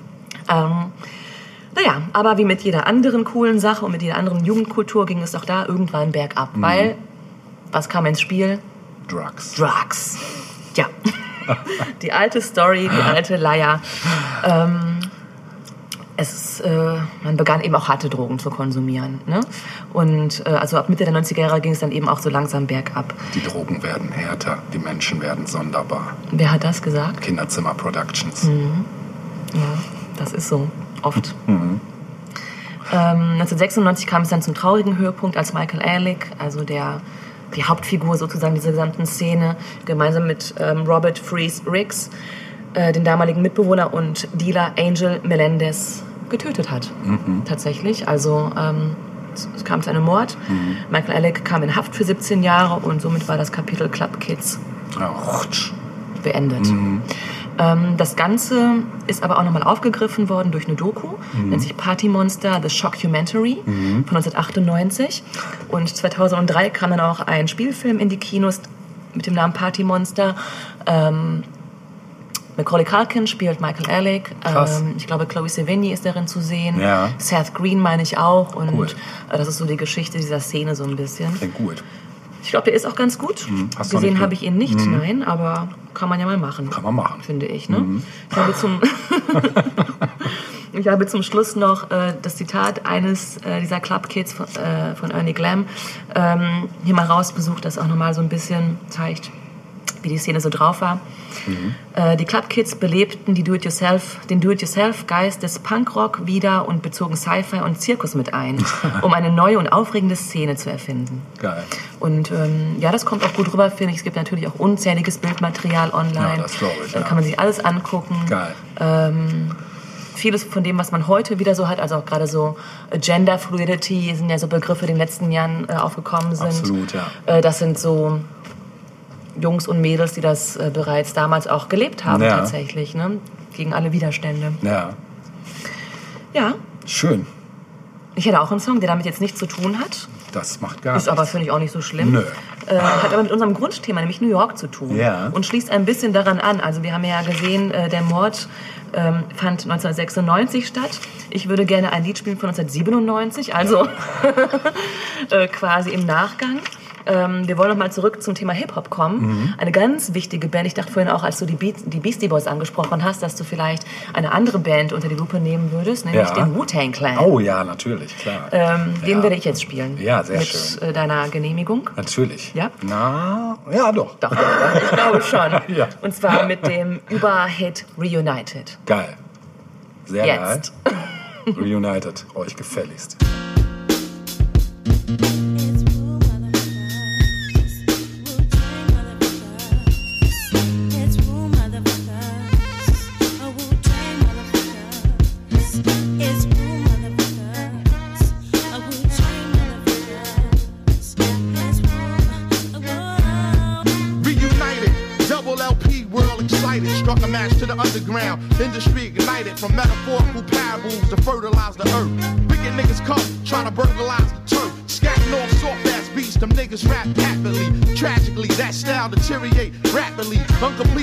Throwing your best known compositions. You couldn't add it up if you master addition. Where I come from,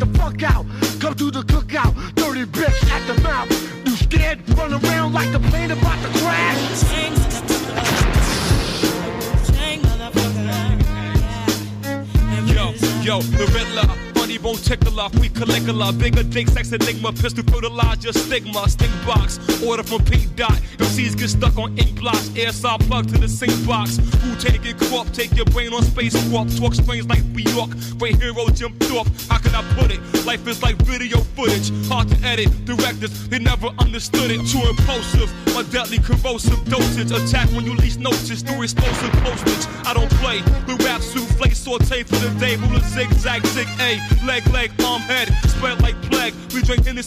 check, I got the golden egg plus the goose, 80 proof, absolute, mixed with cranberry fruit juice, ginseng boost, I got your neck in the noose, keep my money wrinkle, the rap star twinkle, killer instinct, 16 ball Nico, sell more copies than Kinko, grow like a fetus, with no hands and feet to complete us, then we return like Jesus, when the whole world need us. Is it appetite for destruction? Slap a murder rap on this production. I touch something, trust nothing.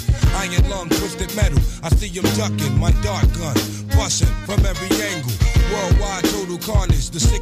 That be code name Agent Orange, killing you slow.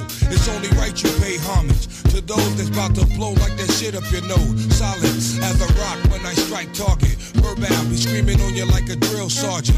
Herbals got me where I wanna be right now. Don't know the time, check the hour on your sundown. Watch me shine, jump off a cheap wine.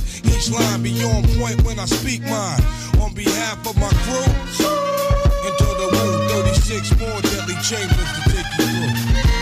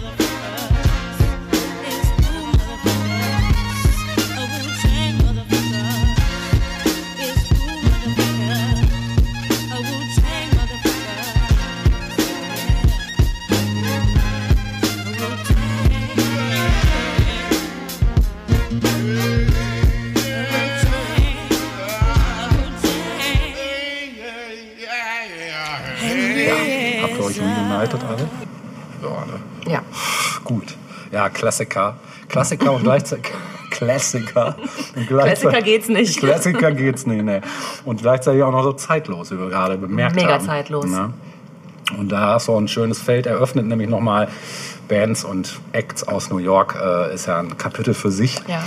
Und ich hätte sie jetzt sowieso in diesem Zuge auch noch erwähnt, weil ich wollte mal gerade ein paar Namen runterbeten von namhaften New York Ja. Bands und Acts. Ich fange mal alphabetisch an mit einer Zahl 24-7 Spice. Du kannst auch gerne immer kommentieren mit kenne ich oder kenne ich nicht. Ja.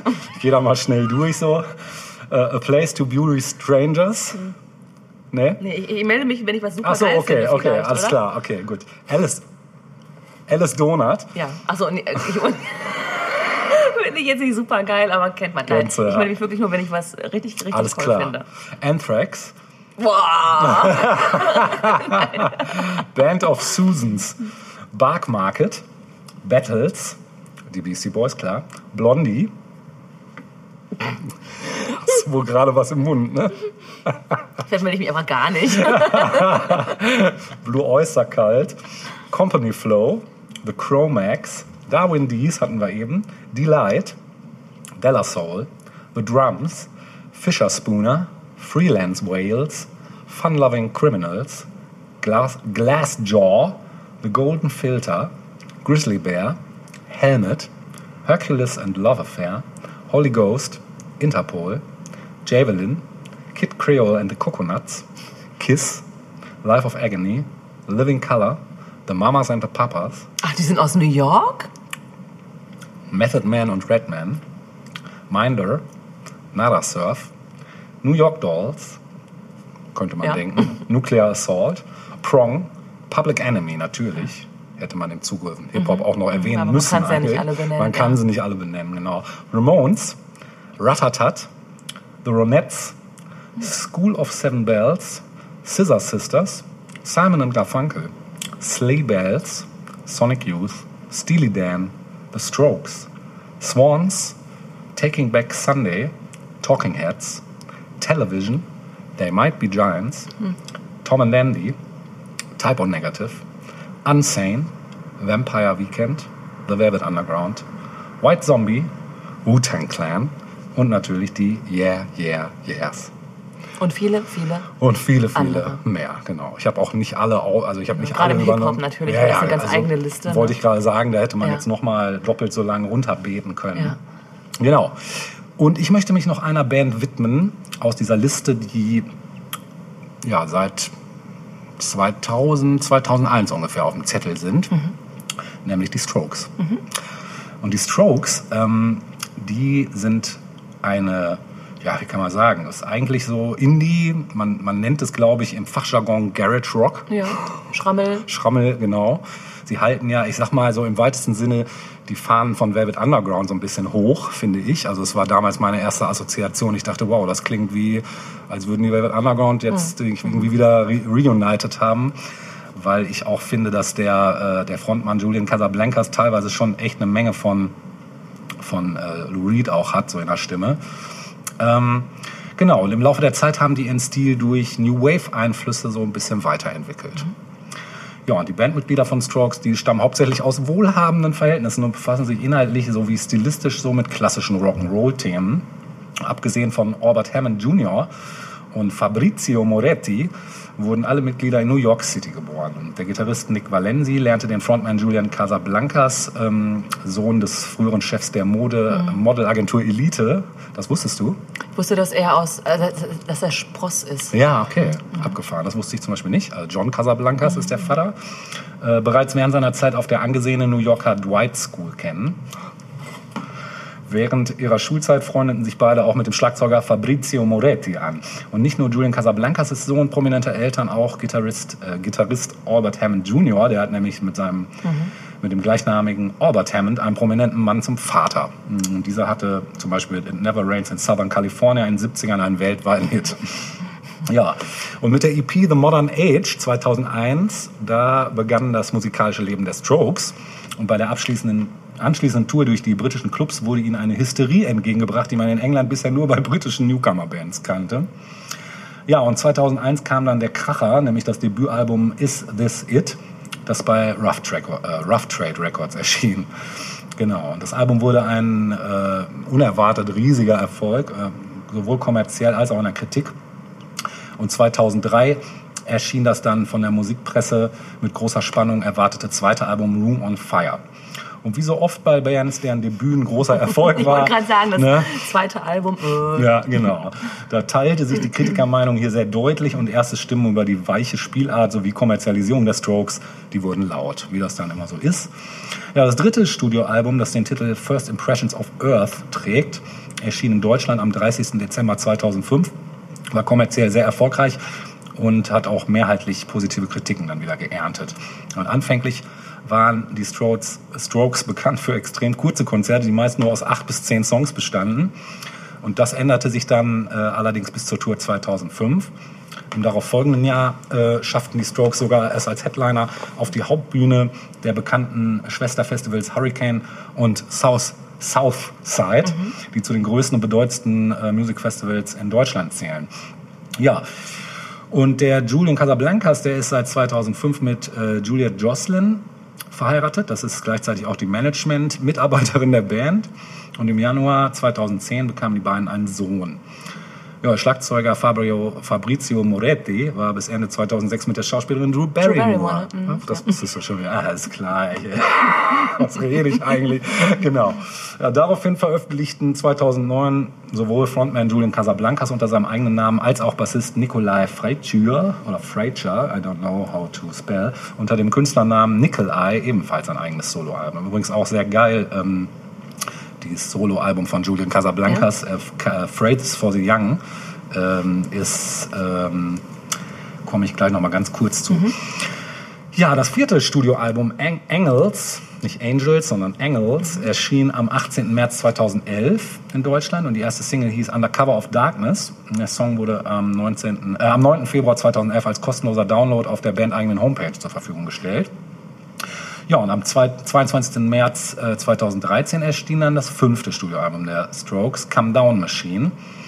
Bereits am 25. Januar wurde der Song One Way Trigger zum kostenlosen Download auf der bandeigenen Homepage bereitgestellt. Ja, und die zweite Single-Auskopplung All the Time erschien dann einen Monat später als Download und der Song wird als musikalische Rückkehr zum klassischen Stroke-Sound der ersten beiden Alben Is, It- Is This It und Room on Fire beschrieben. Ja, und äh, am 18. März 2013 war Come Down Machine dann vollständig als kostenloser Stream auf Pitchfork.com bereitgestellt worden. Und die Stro Strokes veröffentlichten am 3. Juni 2016 ihre zweite EP, Future Present Past, die vier Lieder beinhaltet. Genau. Mm, So viel erstmal zu den Fakten. Ich wollte noch mal einmal zurückkommen, weil davon möchte ich nämlich jetzt auch was spielen. Das Soloalbum? Äh, wollte ich da noch mal kurz drauf Du zurückkommen? wolltest dazu noch was sagen. Ich wollte da noch was zu sagen, ja. Ich habe mir anscheinend das Jahr nicht notiert. Das ist min- mindestens schon sieben, acht Jahre her, dass das rausgekommen ist. Phrases for the Young lohnt sich sehr. Das Soloalbum? Das Soloalbum von Ist es irgendwie anders vom Sound? ja, es ist wesentlich mehr Singer-Songwriter-mäßig, hat aber auch ein bisschen Elektronik-Einflüsse, auch so ein bisschen 80er-Einschlag. Ähm, ist, ich meine, es wäre ja noch irgendein fetter Produzent mit am Werk gewesen. Ähm, also es ist sehr, sehr, sehr lohnenswert auf jeden Fall. Also wenn man den Gesang eh schon mag, dann wird man ihn da nicht weniger mögen. Und wenn man noch so ein bisschen so diese poppigere Ästhetik auch mag, die das Ja. Ganze hat, also ein tolles, tolles Ding, ähm, sehr ans Herz gelegt. Genau. Ja, ich wollte aber noch mal zum Debütalbum zurückkommen, weil wie gesagt, das hat mich damals echt komplett vom Hocker gehauen. Das äh, war so irgendwie der, der Soundtrack äh, des Jahres für mich, 2001 kann man sagen. Und ähm, das wird auch heute noch zu den bedeutendsten Alben der zeitgenössischen Rockmusik gezählt. Und äh, da sind auch Einflüsse von Velvet Underground, die Julian Casablancas später als eine seiner Lieblingsbands äh, nannte. Und auch der Ramones zu hören. Ja, und der All Music Guide sah die Ursprünge der Strokes im vom Punk beeinflussten New York der späten 70er Jahre. Da gibt es ein Zitat. Ähm, auf dem Modern Age EP Singles We Hard to Explain und ihrem Debütalbum Is This, Is This It präsentiert die New Yorker Gruppe einen pop-inspirierten späten Rückgriff auf den New Yorker Punk der späten 70er Jahre. Komplett mit rohem, lebensüberdrüssigen Gesang, spitzen Gitarren und einem beharrlich dahin tuckernden Rhythmus. Ja, als ein Album, das den Garage Rock und Post-Punk der 70er Jahre wieder aufleben ließ, gilt Is This It auch als maßgebliche Vorlage für spätere erfolgreiche Bands wie die Arctic Monkeys. Ohne Strokes keine Libertines, kein Franz Ferdinand, keine Kings of Leon, keine Arctic Monkeys. Zitat. In den Billboard-Charts erreichte das Album Platz 33, in der deutschen Hitparade Platz 28. In Großbritannien, Norwegen, Schweden und Australien erreichte es jeweils die Top 5 der Landescharts. Und im Rolling Stone bekam das Album 4 von 5 Punkten. Der All Music Guide wählte es zu AMG Album Pick. Der New Musical Express wählte Is This It auf Platz 4 der 500 besten Alben, Alben aller Zeiten Wow. und auf Platz 1 der 100 besten Alben der 2000er Jahre. Der Song Hard to Explain belegt Platz 3 der 100 besten Songs des Jahrzehnts. Und das äh, Magazin Rolling Stone führt es auf Platz 199 der 500 besten Alben aller Zeiten und auf Platz 2 der 100 besten Alben der 2000er. Was ist denn eins? Wäre mal interessant zu wissen, was da Nummer Das eins können wir gleich mal nachschauen. Mhm. In der Auswahl der 200 besten Alben des Jahrzehnts von Pitchfork Media be belegt ist This It Platz 7. Der Song Someday erreichte Platz 53 der 200 besten Songs der Dekade und die Zeitschrift Spin wählte Is This It auf Platz 18 der 125 besten Album, Alben aus dem Zeitraum 87 bis 2012. Genau. Das ist ein merkwürdiger Zeitraum, oder? Ja. Ein bisschen ab, ja, ein bisschen Ja, warum krumm, gerade ab ne? 87? Genau. Ja, das Album wurde 2006 von den Lesern der Zeitschrift Visions in die Auswahl der 150 Platten für die Ewigkeit gewählt. Und Is This It gehört ebenfalls zu den 1001 Albums of You Must Hear Before You Die. Genau. Und da mir das schwer gefallen ist, aus diesem Album einen Song auszuwählen, darfst Darf du ich jetzt jetzt... aus zwölf Zetteln ziehen? ja, das hätte man konsequenterweise machen. Ich habe es mal rausdestilliert auf vier. Gut, immerhin. Und greifen Sie zu. Ja.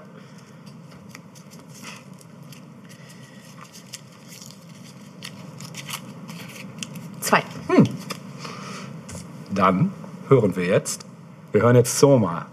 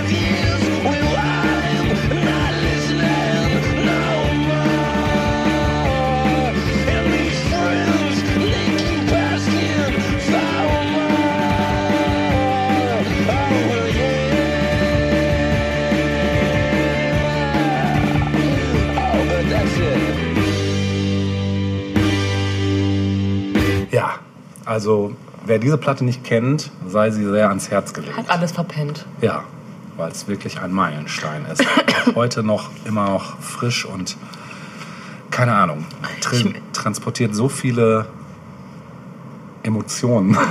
Ja. Ich möchte noch mal was Grundsätzliches sagen zu Mhm. so Bestenlisten. Mhm. Ne? Gerade in der Musik werden die ja oft äh, ermittelt, Ja. erdacht, Von Media Control. nein, von Magazinen, die als Schwerpunkt Rockmusik haben. Ja. Somit fallen ganz oft geile Hip-Hop-Platten beispielsweise komplett hinten Tisch. rüber. Mhm. Ja. Das nur noch mal so angemerkt. Das ist richtig. Ohne die Tollheit von den Strokes zu mindern oder so, ähm, sollten wir das doch vielleicht im Hinterkopf behalten. Sollten wir.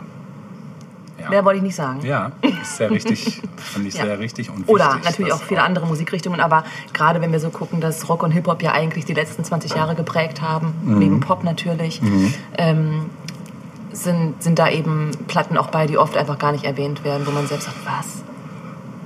Ja, das stimmt. Gut. Das stimmt. Wir neigen uns so langsam dem Ende, Ja. aber ich möchte doch noch ganz kurz, weil wir immer noch in New York sind, äh, über ein Gebäude sprechen. Ja. Ähm, New York hat ja ganz viele sogenannte Landmarks, also wichtige Gebäude, die auch rumstehen und wichtig sind. Und es gibt ein Gebäude, das wohl wie kein anderes in New York, äh, neben all den bekannten Sachen wie ähm, hier Madison Square Garden und so weiter, Mhm. wo all die großen Leute auch auftreten und so weiter, ne? ähm, für Popkultur steht, nämlich das äh, Chelsea Hotel, das sagenumwobene Chelsea Hotel. Sehr richtig. Geil. Und es hat auch eine interessante Geschichte tatsächlich, auch schon bevor oder noch bevor es zu dem wurde, was wir heute noch so kennen. Ähm, eröffnet wurde es nämlich äh, 1884 bereits. Boah, krass. Ja. Und zwar, ganz interessant, durch einen Architekten namens Philipp Hubert oder Hubert, Ja. ähm, der das Haus eröffnet als, Art, als eine Art soziales, um nicht zu sagen sozialistisches Experiment, Mhm. wo er Raum geben wollte ähm, für die verschiedensten, mh, soll ich sagen, kreativen Berufe. Mhm. Also dort äh, fanden sich Handwerker und Innenarchitekten, Designer, Künstler, Sänger, Schriftsteller zusammen, die dort ähm, lebten oder auch arbeiteten. Ähm, das war so der Beginn des Chelsea Hotels eigentlich, bevor es überhaupt ein Hotel wurde im klassischen Mhm. Sinne. Ähm, das konnte sich nun leider nicht allzu lange halten, weil es äh, ja auch kostete und naja, wie wir wissen, ist Kunst eben oftmals auch brotlose Kunst. Ja. Ähm, Das ist richtig. 1904 ähm, wurde das Chelsea Hotel dann zu dem, was es wurde, nämlich zu einem Hotel. Mhm. Und äh, ganz zu Beginn war es eher eine Luxusherberge. Äh. Ah, okay. Das änderte sich aber, als man das Hotel nicht mehr so richtig unterhalten konnte und es ein bisschen abgeranzter wurde und man somit auch mit den Zimmerpreisen runtergehen musste. Mhm. Das eröffnete dann aber eine neue Ära für das, was es dann eben werden sollte, nämlich einen Hort für Künstler und Bohemians. Ähm, es gab 1940 einen Eigentümerwechsel und in den 50er Jahren übernahm dann der Sohn des aktuellen Eigentümers, Stanley Barth, das Management. Und dieser Herr äh, Barth war verantwortlich dafür, dass das Chelsea Hotel ähm, den Ruf gewann, äh, dass man sich dort frei entfalten konnte. Mhm. Sowohl künstlerisch als auch drogentechnisch, als auch äh, wie man so drauf war halt. ja? Mhm. ähm, ich nenne mal so ein paar Namen, die dort auch längere Zeit lebten, gar nicht nur unbedingt für eine Nacht oder für mehrere Nächte, sondern durchaus auch monatelang wohnten. Doch, einen weiß ich schon. Wen denn? David Bowie. Ach, guck, den habe ich hier gar nicht in der Liste. Nee, also aber ich es würde mich nicht wundern. Also wenn er ist da jetzt auch, auch nur eine Hypothese. Also Ja. hätte ich jetzt mal getippt. So. Vom Type wird's passen, ne? Ne? Ja. Jackson Pollock, Ah, ja. Bob Dylan, Ja. Andy Warhol, Ja. Bob Marley, Ah. Dylan Thomas, William Burroughs, Okay. der dort auch Naked Lunch geschrieben hat. Oh, krass. Bette Davis, Ja. Patti Smith hatten wir auch schon mal, als ich hier ihre Autobiografie äh, besprochen habe.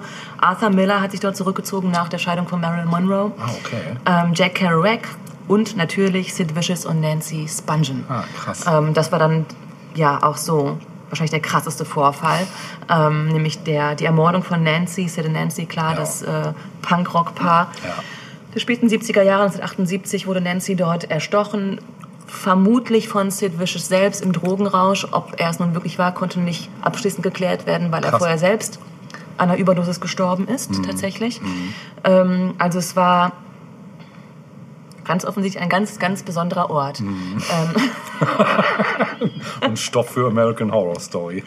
Vielleicht, vielleicht, ja. Das Interessante war aber, das habe ich vorhin noch vergessen zu sagen, war, dass ähm, ähm, dieser Manager eben, Stanley Bart, ähm, wenn Leute nicht zahlen konnten, er auch äh, deren Kunst quasi als Bezahlung angenommen hat. Also äh, Bilder, Gemälde, ähm, was auch immer, was Da hätte ich drin nur einen war. Song schreiben müssen und dann. Äh, Unter Umständen, ja, wenn ihm das gefallen hätte oder so, ja. Na. Und das hat es eben natürlich auch einfach gemacht für Künstler, ähm, dort zu leben, auch für eine Mhm. längere Zeit, weil man im Prinzip ja auch mit Kunst zahlen konnte. Klar, ne? super.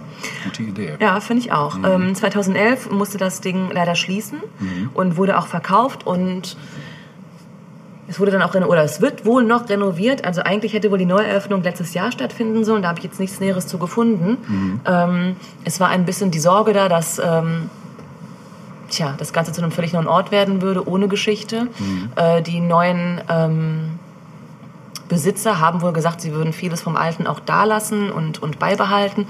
Insbesondere auch bestimmte Zimmer und Apartments, wo eben Leute auch längerfristig gewohnt haben, Mhm. bekannte Künstler und so weiter. Man weiß es nicht. Mhm. Also, ähm, wie gesagt, ich habe jetzt nicht gefunden, ob es schon wieder neu eröffnet hat oder nicht. Ja.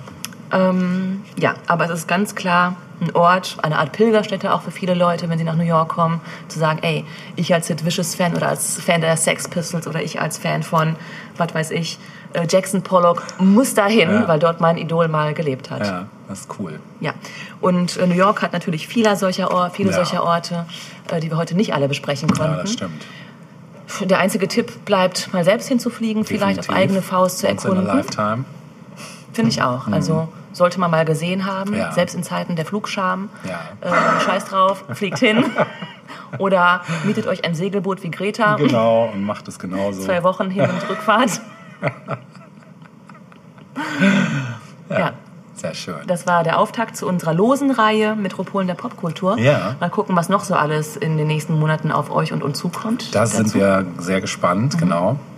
Und ähm, du hast mir eigentlich gerade noch indirekt und unbewussten Ball zugespielt, weil ich konnte gerade ein Zitat anbringen, was ich mir vor zwei Tagen mal überlegt hatte, ob ich es spiele oder anbringe. Und jetzt werde ich es das doch noch zum Abschluss machen, weil das Zitat Once in a Lifetime ist gleichzeitig auch ein Song einer New Yorker Band, die heute leider keine Erwähnung find, gefunden hat, obwohl sie es eigentlich hätte gemusst, weil, aber du hast eben schon gesagt, man kann nicht alles erwähnen oder äh, ne, dazu reicht die Zeit nicht oder man müsste noch zwei, drei Addenden machen, aber ich dachte mir so als abschließender Track Mhm. sollten wir es euch noch mit auf den Weg geben.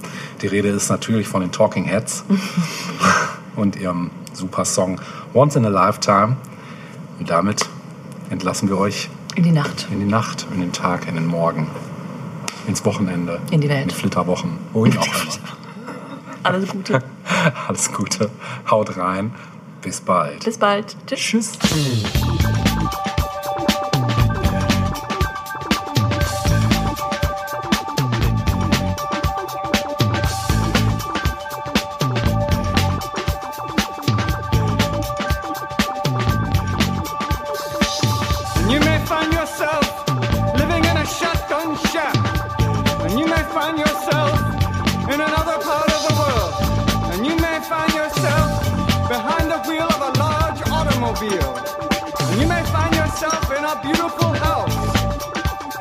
a beautiful